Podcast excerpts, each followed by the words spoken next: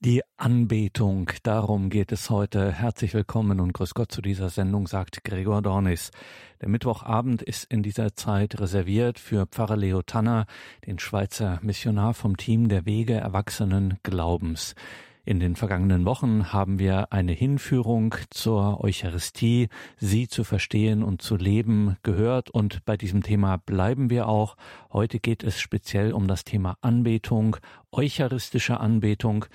In seiner Heimat hat Pfarrer Leo Tanner ganz konkret auch am 1. Oktober 2019 begonnen, eine 24-7 Anbetung zu organisieren, also eucharistische Anbetung rund um die Uhr.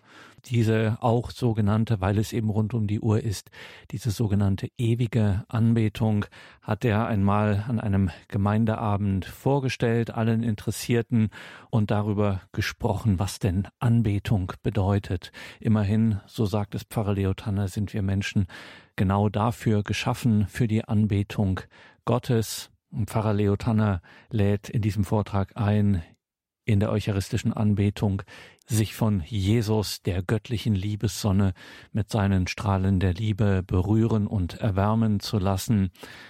Pfarrer Leo Tanner vom Team der Wege Erwachsenen Glaubens über Anbetung, über eucharistische Anbetung.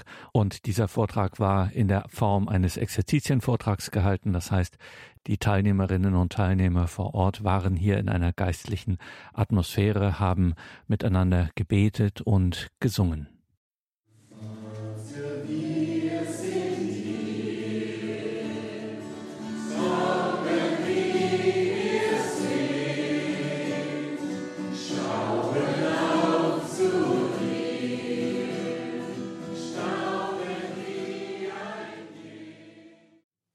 Also das Thema Anbetung hat ganz wesentlich mit dem zu tun, den wir anbeten. Und wenn wir Anbeterinnen und Anbeter im Geist und in der Wahrheit sind, wie wir in diesem Lied jetzt gerade gesungen haben, dann geht es letztlich darum, dass wir mehr und mehr Gott kennenlernen. Den Anbeten aus dem Herzen heraus können letztlich nur Menschen, die von Gott persönlich berührt sind und fasziniert sind. Und darum möchte ich heute Abend einfach kurz einsteigen mit der Frage, ja, wer ist denn Gott? Und wenn wir dieser Frage nachgehen, dann können wir zuallererst einfach mal die Augen öffnen und dann sehen wir Werke von Gott, was Gott gemacht hat, vor allem in der Schöpfung.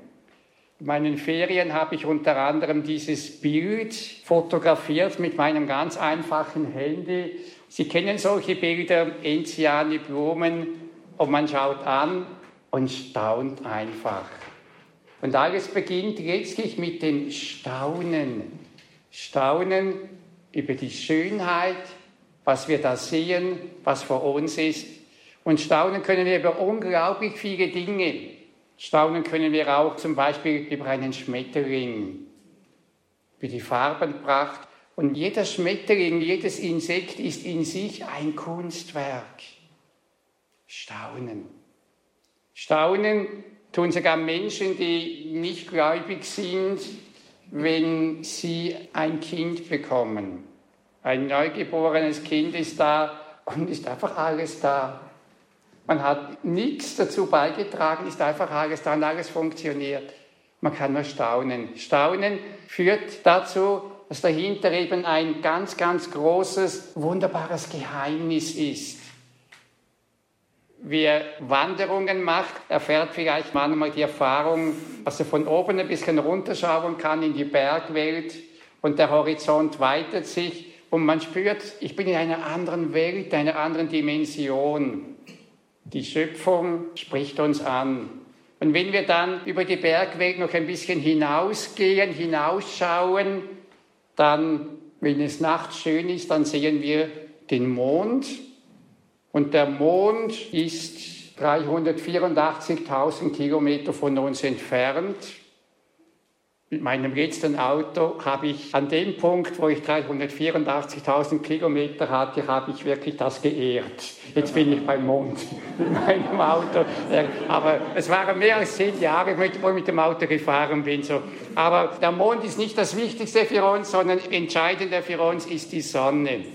Und unsere Sonne, die ist einfach unglaublich riesengroß. Und stellen wir uns einmal vor, den Durchmesser unserer Sonne. Wenn wir zum Mond hinaufschauen, diese 384.000 Kilometer, oh ja, können wir uns vorstellen. Und jetzt der Durchmesser unserer Sonne, da gehen wir zum Mond zurück und wieder zum Mond und fast wieder zur Erde zurück.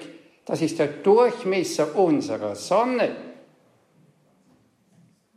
Unsere Erde hat eine Million vierhunderttausend Mal Platz in der Sonne. So groß ist unsere Sonne. Gewaltig. Und es gibt so ein schönes Lied, Gottes Liebe ist wie die Sonne. Also die Liebe Gottes, die umfasst all unser menschliches Sein. Unglaublich wie viel Mal. So groß ist die Sonne. Faszinierend. Aber unsere Sonne ist nur eine von Millionen Sonnen im Universum. Wenn wir es nochmals wagen, einen kleinen Blick einfach weiterzugehen ins Universum hinein, dann gehören wir mit anderen acht weiteren Planeten zu unserem Sonnensystem. Und unser Sonnensystem gehört zu einer Galaxie, zu einer Milchstraße, wie man sagt. Und wenn wir jetzt fragen, wie groß ist denn die Distanz von der Erde zum nächsten Stern außerhalb unseres Sonnensystems? Und wenn wir jetzt ganz schnell reisen würden, so mit Lichtgeschwindigkeit, also Lichtgeschwindigkeit, das ist fast 300.000 Kilometer in einer Sekunde. Also siebenmal um die Erde rum in einer Sekunde. Mit dieser Geschwindigkeit wären wir in einer guten Sekunde beim Mond. Aber beim nächsten Stern in unserer Milchstraße, dem Alpha Centauri, da würden wir nicht zehn Sekunden brauchen, in dieser Geschwindigkeit auch nicht ein Tag, sondern wir würden vier Jahre brauchen mit dieser horrenden Geschwindigkeit. Und dann wären wir erst beim nächstgelegenen Stern außerhalb unseres Sonnensystems von unserer Milchstraße und unserer Galaxie. Und wenn wir jetzt sagen würden, na, wir möchten noch ein bisschen weiterreisen, wir möchten mal die ganze Länge unserer Galaxie bereisen und wir würden mit Lichtgeschwindigkeit, also mit dieser rasanten Geschwindigkeit reisen, dann müssten wir unglaublich alt werden. Denn wir würden es nicht einmal schaffen, mit dieser Geschwindigkeit die ganze Länge unserer Galaxie zu durchqueren. Wir würden 100.000 Jahre brauchen mit dieser Geschwindigkeit. Und unsere Galaxie ist eine von Millionen. Da können wir nur sagen, Gott, wie groß bist du? Der Schöpfer, der viel größer ist, der eine unglaubliche Weisheit und Größe und Macht hat. Wie groß bist du? Und alles Schöne in der Schöpfung, das wir sehen und das wir erkennen, zeigt, hey, wie schön muss dann du sein? Ich glaube, Anbetung hat zuallererst einmal einfach mit einem Realitätsbezug zu tun, dass ich realisiere, wer ist Gott, was für eine Realität begegne ich, wenn ich Gott begegne und was für eine Realität bin ich. Und dann kann ich nur eigentlich so sagen wie diese Frau hier, Gott, du bist unfassbar schön, du bist heilig, du bist hoch erhaben, voll Majestät. Ich respektiere, dass du Gott bist und das heißt eigentlich, ich bete dich an. Ich bete dich an, du bist Gott, du bist Schöpfer. Du bist dieser gewaltig große, unfassbare, für unsere Dimensionen völlig unverständliche. Wenn mir manchmal Menschen sagen, oh jetzt verstehe ich aber Gott nicht mehr, dann muss ich sagen, ich habe ihn doch gar nie verstanden. Also diesen unglaublich großen Gott, ihn zu verstehen, das geht jenseits unserer Möglichkeit. Können manchmal etwas von ihm erfahren und verstehen, von seiner Führung und so weiter. Also Gott in seiner Realität annehmen und erkennen, das heißt eigentlich Anbetung. Und wir Menschen sind von Gott her so konzipiert, dass wir zu mehr berufen sind als nur zu diesem irdischen. Wer von euch ist in einem Kirchenchor? Doch einige. Wunderbar. Wer ist die Patronin des Kirchenchores? Die heilige Cecilia, genau. Und bei ihr gibt es ein wunderbares Gebet. Bei den Heiligen fasst die Kirche immer den Kernsatz zusammen. Und da heißt es jetzt von der heiligen Cecilia im Tagesgebet, großer Gott, du hast uns geschaffen, damit wir dich loben und preisen. Der Sinn, warum wir leben, ist, dass wir Gott loben und preisen. Erhöre auf die Fürsprache der Heiligen Cecilia unser Gebet und lass uns mit Freude und Hingabe dein Lob verkünden. 24,7. Dein Lob verkünden. Gott anzubeten, Gott zu loben, das ist die Berufung, die wir Menschen zutiefst haben. Wir können ganz unterschiedliche Berufungen, ganz unterschiedliche Wege haben, aber wir alle haben diese Grundberufung und finden darin unsere tiefste Erfüllung, wenn wir Gott loben und Gott preisen. So heißt es auch in einem Lied, das im Kirchengesangbuch oder auch im Gotteslob drin ist, dankt unserem Gott, Lob singet ihm und rühmet ihm mit lauter Stimme dankt und Lob singet allesamt. Gott loben, das ist unser Amt. Das ist unser Amt, die Berufung, die wir haben als Volk Gottes. Gott zu loben, Gott zu preisen, Gott anzubeten. Und wir alle wissen, dass das Wirkung hat. Wenn wir Gott loben und preisen, das verändert etwas in uns. Es gibt da so ein ganz einfaches Sprichwort, das heißt, Loben zieht nach oben. Das ist schon bei Menschen so. Wenn ich einen Menschen lobe, ein echtes natürlich, dann tut es zwei Personen gut. Es tut der Person gut, die ich lobe, und es tut auch mir gut. In mir wird etwas groß, etwas weiter in mir. Loben zieht nach oben. Und es ist so, wie es auch in einer Präfation in der Kirche heißt, unser Lobpreis kann Gottes Größe nicht mehren. Weil Gott ist so wunderbar, herrlich, fantastisch. Aber uns tut er gut. Uns bringt er Segen und Heil. Unsere tiefste Berufung, die wir Menschen haben, ist Gott zu loben. Wir sind zum Lob seiner Herrlichkeit bestimmt. Das ist das, wie wir geschaffen sind. Und zutiefst innerlich stimmt es, wenn ich bis in die kleinste Zehenspitze hinein einfach Gott lobe und preise. Dann kommt etwas von ihm her in mein Herz hinein, was mich zutiefst erfüllt und beglückt. Und was mich so tief erfüllt und beglückt, wie es nichts Vergleichbares gibt. Wir sind zum so etwas Wunderbarem berufen und ich sage euch, ich freue mich. In der Ewigkeit, da werde ich immer Gott loben und preisen. Und das wird so was Faszinierendes, Schönes sein. Wir sind zu dem berufen und bestimmt. Was heißt jetzt Gott loben oder besser gesagt, was heißt jetzt Anbetung Gottes? Wenn wir diese Frage der Anbetung nachgehen, dann gibt es dazu ein griechisches Wort. Das griechische Wort heißt proskynesis. Und das bringt so wie zum Ausdruck damals vor einem Herrscher niederfallen, um ihm zu sagen, du bist der Große, ich bin nur dein Diener, deine Dienerin.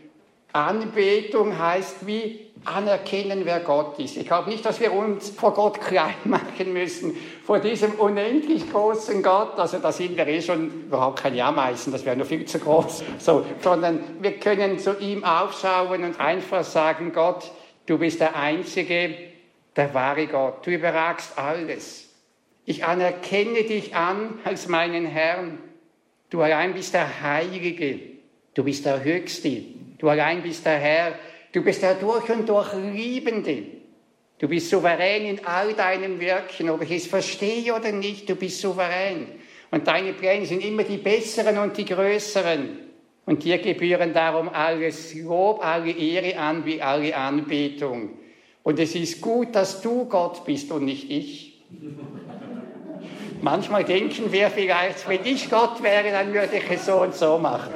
Aber es ist trotzdem gut, dass er Gott ist. Er hat einen viel weiteren Horizont. Er ist ein bisschen klüger als wir, hat er schließlich die Schöpfung gemacht. Aber wir Menschen sind halt manchmal so. Es gibt jetzt auch ein lateinisches Wort für Anbetung, das ist uns geläufiger, das heißt Adoratio, Adoramus und so weiter. Und in diesem Wort Adoratio ist das lateinische Wort os drin. Und os heißt Mund. Adoratio heißt eigentlich eine Begegnung von Mund zu Mund. Und wir sagen wir dem auf Deutsch Küssen. Eine Begegnung von Mund zu Mund. Also Anbetung ist eigentlich Gott. Ich gebe ihm den Kuss meiner Liebe und er schenkt mir den Kuss seiner Liebe. Das ist Anbetung. Also ein Ausdruck der Herzensliebe, ein Ausdruck meines Herzens. Und Papst Franziskus hat darum einmal gesagt, den Herrn anzubeten bedeutet eigentlich nur, ihm den Platz zu geben, dem ihm gebührt. Er ist der Liebende.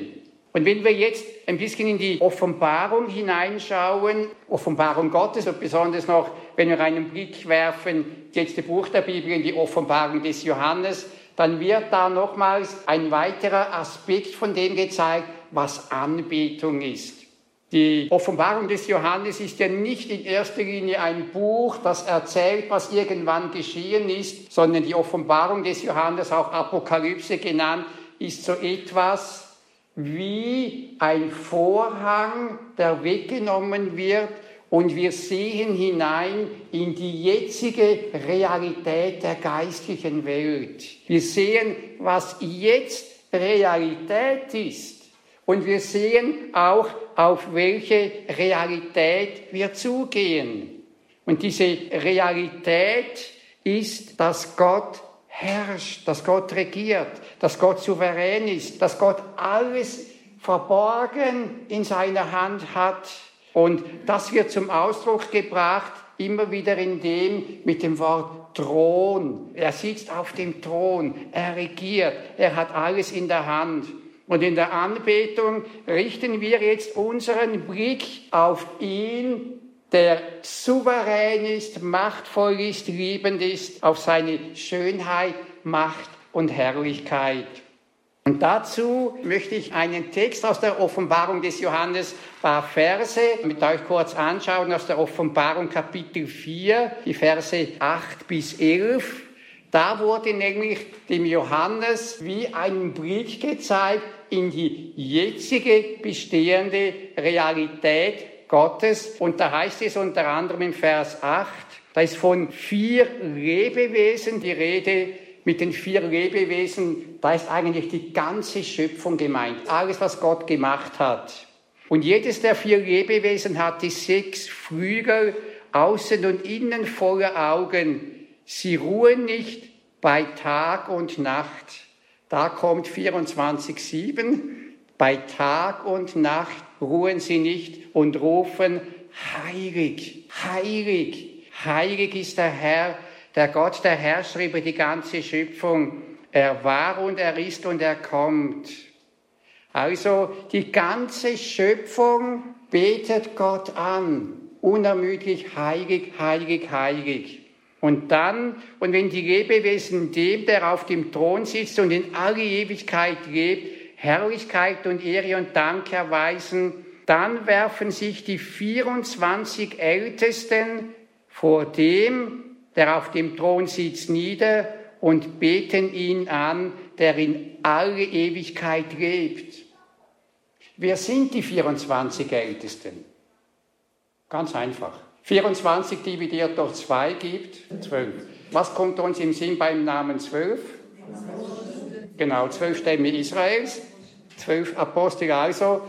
Da ist das ganze Volk Gottes des ersten Bundes, des alten Bundes und das ganze Volk Gottes des neuen Bundes. Das sind die 24 Ältesten.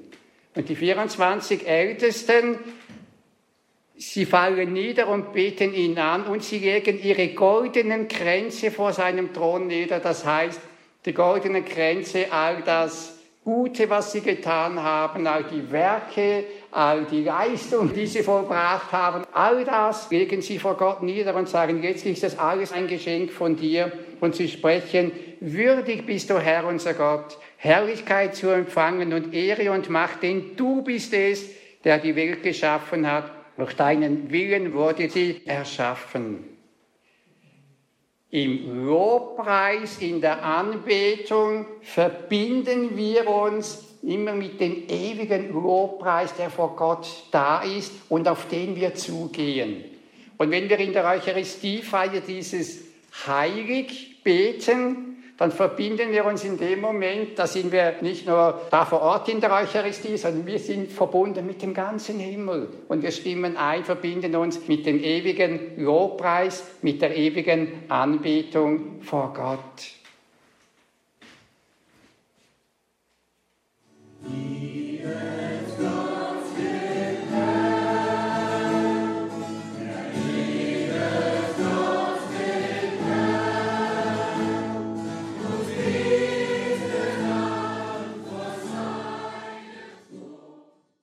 Gott ist Geist. Das haben wir im Lied heute Abend auch gesungen. Gott wohnt in unzugänglichem Licht. In einem solchen Licht, wie wir jetzt mit unseren Sinnen ihn noch gar nicht aushalten können. Wir kommen darum einmal neue Sinne, einen neuen Leib, einen Auferstehungsleib. Und mit seinen Sinnen können wir Gott in seiner Schönheit sehen und erkennen.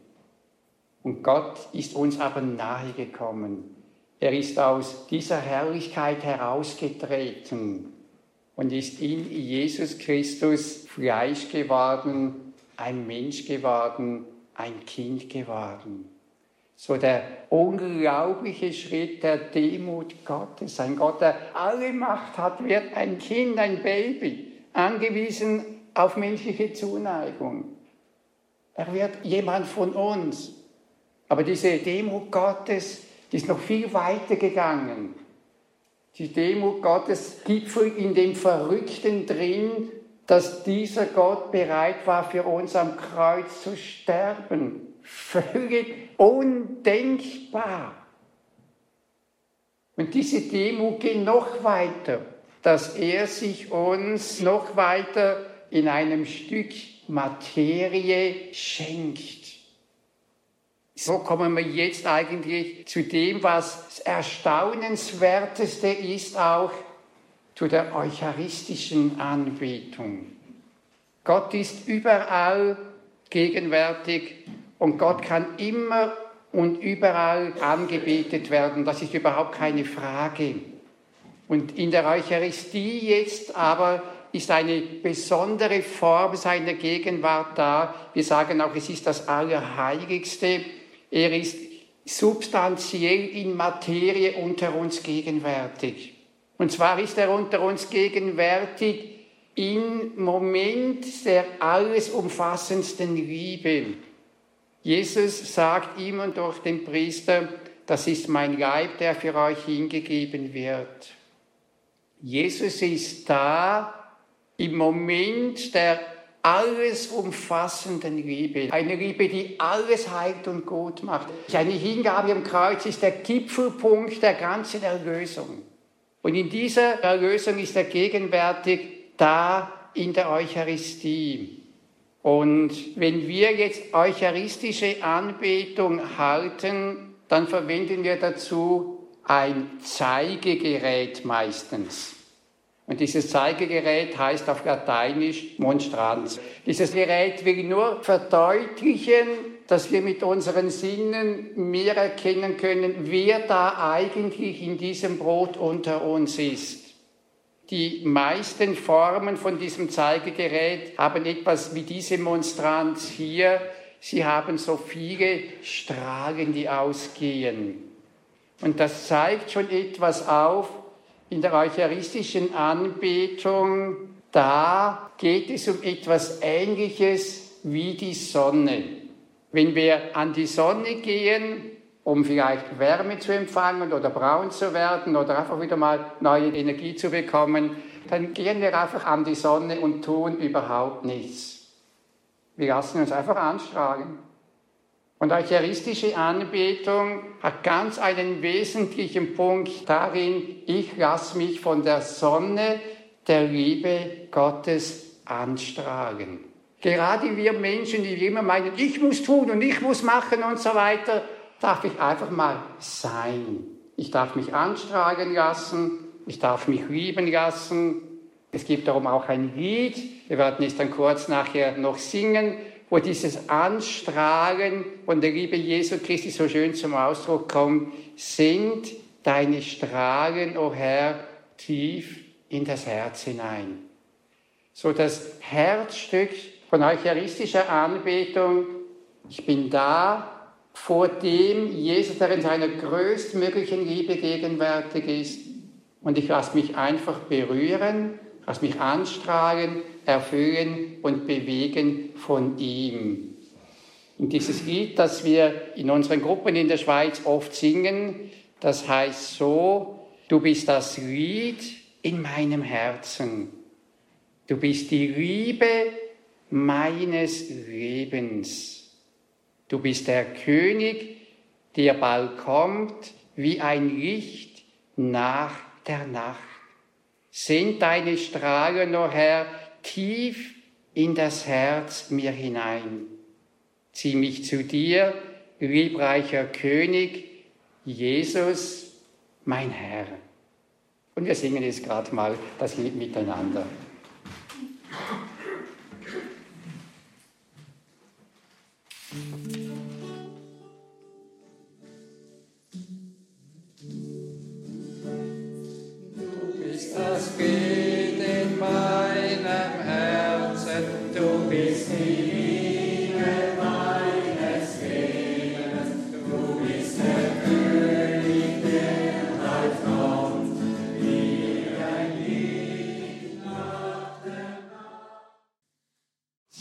Zu dir, liebreicher König, Jesus, mein Herr.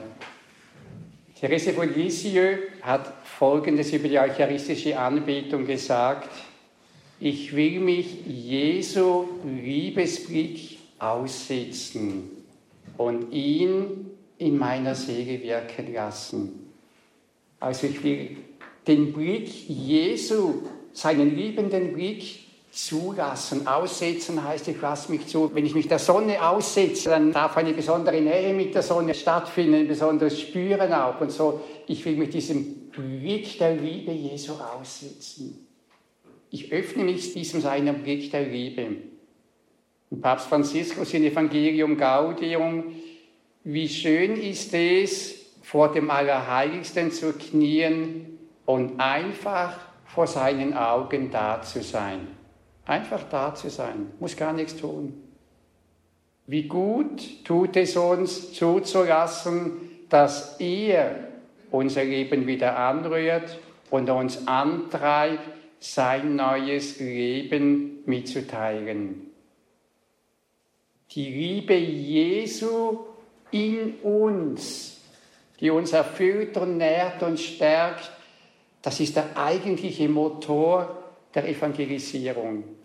Und wenn das nicht der Motor ist, wenn Erfolg haben wollen der Motor ist oder was auch immer, dann wird alles verkrampft. Die Liebe Christi drängt uns. Sie ist der Antrieb, dass wir unseren Menschen wirklich das Kostbarste geben, was wir geben können, nämlich Jesus Christus, den Erlöser der Menschheit.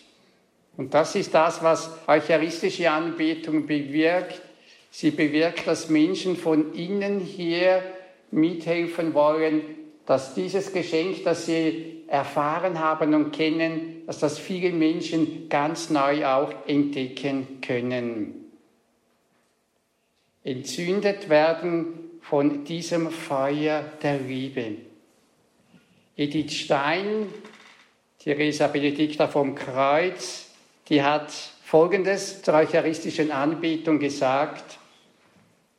Der Herr ist im Tabernakel gegenwärtig mit Gottheit und Menschheit. Er ist da nicht um seinetwegen, sondern unseretwegen, weil es seine Freude ist, bei den Menschen zu sein. und weil er weiß, dass wir, wie wir nun einmal sind, seine persönliche Nähe brauchen. Die Konsequenz ist für jeden natürlich Denkenden und Fühlenden, dass er sich hingezogen fühlt und dort ist, so oft und solange er darf. Und sie fährt dann weiter, lieben wir es, beim Herrn zu sein. Da können wir alles mit ihm bereden, unsere Fragen, unsere Sorgen, unsere Ängste, unsere Freuden, unsere Dankbarkeit, unsere Enttäuschungen, unsere Bitten und Hoffnungen. Da können wir auch immer wieder sagen, Herr, sende Arbeiter in deine Ernte. Anbetung und eucharistische Anbetung verändert. In der Anbetung kommen Menschen mit Gott in Berührung und sie kommen in Berührung mit dem heiligen Gott. Und der heilige Gott verändert Menschen. Anbetung verändert auch Menschen und Situationen. Vielleicht das Beispiel, das am meisten bekannt ist, das ist das Beispiel von der Mutter Teresa von Kalkutta. Sie hatten lange Zeit eine Anbetungsstunde pro Woche. Und dann haben sie sich 1973 entschieden, jeden Tag zusätzlich zu all den Gebeten, die sie schon machen, und zusätzlich zu der vielen Arbeit, jeden Tag eine Stunde Anbetung für jede Schwester. Und dann sagt sie, als wir mit der täglichen Anbetung begangen, wurde unsere Liebe zu Christus viel intimer, unsere Liebe zueinander verständnisvoller, unsere Liebe zu den Armen mitleidvoller und die Anzahl der Berufungen hat sich verdoppelt. Gott hat uns mit vielen wunderbaren Berufungen gesegnet. Anbetung, Lobpreis verändert.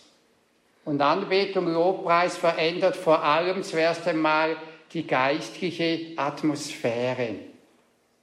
Es gibt Orte, wo Menschen viel offener sind für Gott, wo sie berührt werden von Gott und es gibt Orte, wo das kaum der Fall ist wo Anbetung stattfindet, wo viel gebetet wird, da sind Menschen offener.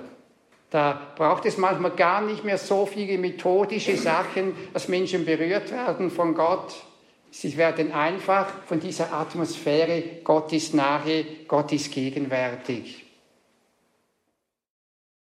Wenn wir jetzt überlegen, was heißt jetzt das für uns?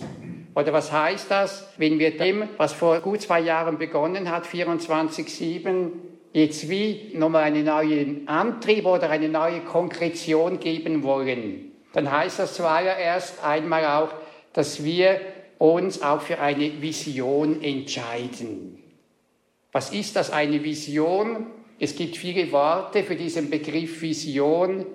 Bill Hybris hat gesagt, Vision ist ein Bild der Zukunft, das in uns Leidenschaft entfacht. Also im Bild der Zukunft, wenn ich an die Zukunft denke, vielleicht hier von Salvator-Kollege oder wie er nachher auch heißen wird, so, was wünsche ich mir? Was löst in mir drin Begeisterung aus? Was löst in mir Leidenschaft aus? Für was bin ich bereit, mich zu investieren und hinzugeben? Da möchte ich auch Anteil an dem haben. Das ist eine Vision. Wir können auch sagen, eine Vision ist das, was Gott mit uns und durch uns bewirken will. Was er eigentlich vom Thron Gottes her sieht, was er da ganz konkret Wirklichkeit werden lassen möchte, von seiner Gegenwart zum Heil der Menschen hier vor Ort. Erich Fromm hat gesagt, wenn das Leben keine Vision hat, nach der man sich sehnt, dann gibt es auch kein Motiv, sich anzustrengen. Und der Albert Einstein, wenn eine Idee nicht zuerst absurd erscheint, taugt sie zu nichts. Also ich habe das im Internet noch gefunden. Also 24-7 denkt man ja schon, das ist verrückt. Wie kann das möglich werden? Aber wenn es vom Herrn kommt, dann kann es möglich werden. Und die Vision, die 24-7 bewegt seit zwei Jahren, ist eben hier in diesem Ort ein geistigen Zentrum, ein Ort wird, wo Gott verherrlicht wird, angebetet wird, gepriesen wird. Und zwar nicht deswegen, damit der Ort bekannt wird. Und nicht deswegen, damit viele sagen, das ist ein wunderbarer, super Ort. Es gibt nur einen einzigen Grund, weil Gott es wert ist, angebetet zu werden. Weil Gott Gott ist. Und echte Anbeterinnen und Anbeter, die können das nur tun, weil sie Gott kennengelernt haben, von Gott berührt worden sind. Und weil sie sagen, dieser Gott verdient es und da möchte ich dabei sein und da möchte ich mitmachen. Und wir haben uns im Vorfeld schon ein bisschen überlegt, wie wir das jetzt auch konkret dann umsetzen möchten. Dazu braucht es etwa 200 bis 250 Personen, die sich entscheiden, eine konkrete Stunde pro Woche daherzukommen und hier den Herrn anzubeten. 200 bis 250 Personen und der Ort ist hier, das heißt, wir machen uns auf den Weg, so wie wir zu einem Wallfahrtsort gehen oder irgendwo man geht. So, die Vorbereitung ist ein Gebet, und wir wollen hier an diesem Ort den Herrn anbeten. Man kann ihn auch zu Hause anbeten, überall natürlich. Aber es ist so wie dieser Ort hier. Wir machen uns auf den Weg zu diesem Ort. Und wenn ich mich für eine fixe Stunde entscheide, dann ist das ein Opfer. Wir können ja unser Christsein so leben, dass ich sage, ja, ich bete schon den Herrn an, aber einfach so, wie es für mich gut reinpasst. Und dann schaue ich, wo es dann irgendwann mal noch Platz hat. Aber sich für eine Stunde entscheiden heißt, wie wenn ich einen Beruf habe und da muss ich ganz genau zu dieser Stunde an dem Ort sein. Das hat Priorität. Und um das herum baue ich alle anderen Aktivitäten auf. Und das ist dieses Opfer, zuerst der Herr. Und ob es jetzt angenehm ist oder nicht angenehm ist, so, ich habe diese Entscheidung gefällt, weil er es wert ist. Das ist das, was Jesus mit anderen Worten formuliert hat, auch, suche zuerst das Reich Gottes, dann wird euch alles andere dazugegeben. Wenn ein Mensch spürt, dass der Herr das von mir möchte, dann gibt er mir die Kraft dazu, aber es braucht meine Entscheidung und da durchzuhalten, das bringt Frucht. Frucht nährt sich immer nur vom Opfer. Immer nur von der Hingabe. Und wenn ein Mensch Frucht bringen will in seinem Leben, dann kostet das etwas. Ich habe von einer Frau gehört, eine Frau Mutter, die auch so 24-7 Anbetung macht und die fährt jede Woche nachts, macht sie ein oder zwei Stunden Anbetung, die fährt mit dem Auto dreiviertel Stunde bei schönem Wetter, bei Wind und Regen. Und die Frucht, die sie erleben darf, wie in ihrer Familie drin, bei den Kindern, wie da der Glaube an eine Kraft, und eine Stärke gewonnen hat. Frucht ist nicht immer so sichtbar, gerade konkret, wo wir es haben möchten, aber es darf mich etwas kosten. Ich habe bei meiner Priesterweihe, es war gerade der fünfte Fastensonntag, da war dieses Evangelium, Amen, Amen, ich sage euch, wenn das Weizenkorn nicht in die Erde fällt und stirbt, bleibt es allein, wenn es aber stirbt, bringt es reiche Frucht. Sterben, mich hingeben, das bringt Frucht. Ich weiß nicht, wann ich angefangen habe, jeden Tag eine Stunde eucharistische Anbetung zu halten. Wenn es irgendwie geht und manchmal bin ich müde, bin schon mehrmals eingeschlafen, meistens bin ich abwesend. Ich bin kein guter Beter, aber ich bin einfach da ich tröste mich immer mit dem, die Sonne scheint, auch wenn ich einschlafe vor der Sonne. der Herr wirkt weiter, auch wenn ich schlafe. Es braucht manchmal Überwindung, wenn der Wecker schellt, dann gehe ich zuerst in die Küche, trinke drei Kaffees, damit ich richtig wach werde, dann noch duschen, damit ich doch einigermaßen präsent bin. Aber ich merke einfach so von dieser Zeit, dieser Zeit geschieht auch Erholung des Leibes. Plötzlich werden mir einfach Dinge klar, einfach eine innere Klarheit da, eine innere Sicherheit. Und ich empfange manchmal Dinge, wo ich später staune, was plötzlich alles da eigentlich so aus mir herauskommt. Wir glauben, dass der Herr 24-7 hier bewirken möchte. Wir glauben daran und wir vertrauen und wir möchten uns einfach ihm, so wie wir das können, zur Verfügung stellen.